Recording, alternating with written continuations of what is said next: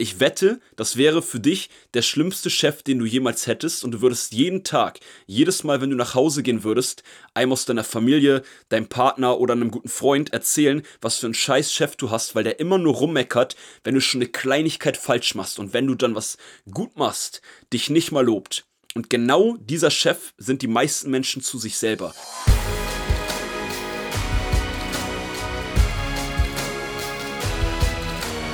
Einen wunderschönen guten Tag. Willkommen zu Fitness and Motivation, dem Fit Podcast mit Alex Götsch und Toby Body Pro. Heute mit der nächsten Einzelfolge, mit einer Solo-Folge von Alex, also von mir alleine. Tobi ist am Montag wieder dabei und freut sich natürlich auch wieder, wenn ihr am Montag auch wieder dabei seid. Aber erstmal zu heute. Also, cool, dass du wieder eingeschaltet hast. Cool, dass du wieder mit am Start bist. Heute haben wir ein sehr, sehr spannendes Thema wieder so ein bisschen Motivation, ein bisschen aber auch vor allem, äh, wie ihr euer Training sehen sollt, Training sehen sollt. Und zwar mit der Headline, dein Training muss nicht immer perfekt sein. Genau wie auch die Podcast-Folge hier, wenn man sich verspricht, nicht perfekt sein muss. Also, dein Training muss nicht immer perfekt sein. Ganz wichtiges Thema und ein Thema, was mir sehr am Herzen liegt. Denn ich bekomme das oft mit im Fitnessstudio und ich habe das auch bei vielen Kunden immer mitbekommen. Äh, wie die meisten von euch wissen, betreue ich ja einige Kunden, weil ich halt Personal Trainer bin. Und ja, oftmals habe ich einen Kunden im Training, der dann, wenn er eine neue Übung von mir bekommt, extrem selbstkritisch ist oder extrem unzufrieden ist, weil er sagt, oh Alex, ich krieg das gar nicht hin. Und der sich dann extrem ärgert. Und ja, was ich dann halt immer sage, wenn man etwas trainiert oder allgemein Training bedeutet, etwas zu trainieren, was man nicht kann oder was man nicht so gut kann, nicht so gut kann, oder man trainiert etwas, was man verbessern möchte. Wenn du im Training nur Sachen machst, die du komplett kannst, dann ist das kein Training. Also selbst wenn wir jetzt mal ins oberste Regal schauen, zu Leistungssportlern, Leistungssportler, Profisportler, die trainieren konstant im Training nur das, was sie nicht können oder wo sie besser werden wollen. Und genauso ist es auch im Training, wenn du im Fitnessstudio trainierst oder auch zu Hause während der Corona-Zeit trainierst. Dein Training muss nicht perfekt sein. Das ist so wichtig von der Perspektive, denn ich bekomme das so oft mit, dass Menschen im Training über sich selber meckern und sagen, ja, aber letztes Mal habe ich viel mehr geschafft, letztes Mal habe ich mehr Gewicht gestemmt, mehr Gewicht bewegt, letztes Mal war ich schneller, letztes Mal habe ich länger durchgehalten. Ja und, das ist doch egal.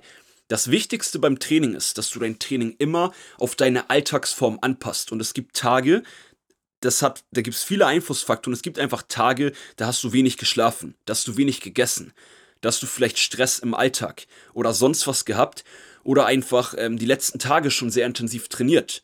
Und das sind sind nur eine Handvoll von Einflussfaktoren, die dafür sorgen können, dass du im Training nicht die gleiche Leistung wie jedes Mal erbringen kannst. Und da ist einfach ganz wichtig, dass du also im Training nicht immer vergleichst mit dem letzten Training, sondern schau immer auf das jetzige Training, schau auf das Hier und Jetzt und guck, dass du für das Training heute das Maximale rausholst und dich in dem Training deinen Körper forderst. Das ist letztendlich auch das Wichtige, um im Training konstant Fortschritte zu machen. Du musst in jedem Training versuchen, deinen Körper zu fordern. Und wenn den ein Training dein Körper fordern oder zu fordern mit weniger Intensität schon reicht, super, dann ist das Training erfolgreich und dann sorgt dieses fordernde Training, auch wenn das von der Intensität leichter im Vergleich zu sonst ist, dafür, dass dein Körper aber diesen Reiz bekommt, wodurch du dann Fortschritte machst. Und das ist letztendlich auch der spielentscheidende Faktor.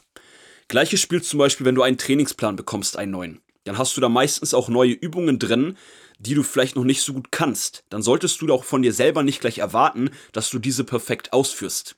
Ich mache das zum Beispiel immer so, wenn ich in der Vergangenheit Trainingspläne geschrieben habe oder auch in der Zukunft noch Trainingspläne schreiben werde, dann ist das immer so, dass ich meinem Kunden, dem ich den Trainingsplan geschrieben habe, immer sage, hey, die ersten zwei Wochen sind nicht dafür da, dass du Fortschritte mit dem Trainingsplan machst, sondern die ersten zwei Wochen sind dafür da, dass du den Trainingsplan kennenlernst und dass dein Körper sich an die neuen Übungen so ein bisschen dran gewöhnen kann, weil dein Körper und die Sportmotorik deines Körpers die braucht auch manchmal ein, zwei Trainings, ein paar Wiederholungen, muss das ein paar Mal gemacht haben, damit man da so ein bisschen reinkommt.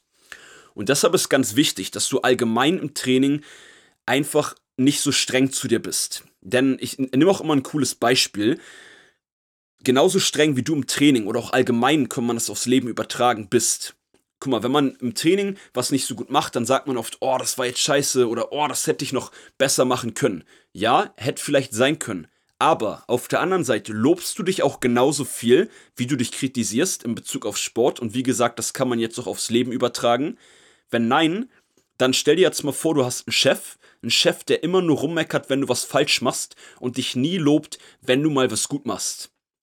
Ich wette, das wäre für dich der schlimmste Chef, den du jemals hättest und du würdest jeden Tag, jedes Mal, wenn du nach Hause gehen würdest, einem aus deiner Familie, deinem Partner oder einem guten Freund erzählen, was für einen scheiß Chef du hast, weil der immer nur rummeckert, wenn du schon eine Kleinigkeit falsch machst und wenn du dann was gut machst, dich nicht mal lobt. Und genau dieser Chef sind die meisten Menschen zu sich selber. Und da solltest du jetzt auch mal in Bezug vor allem auf, auf Training, darum geht es ja heute, mal schauen, bist du auch da ein cooler Chef zu dir selber.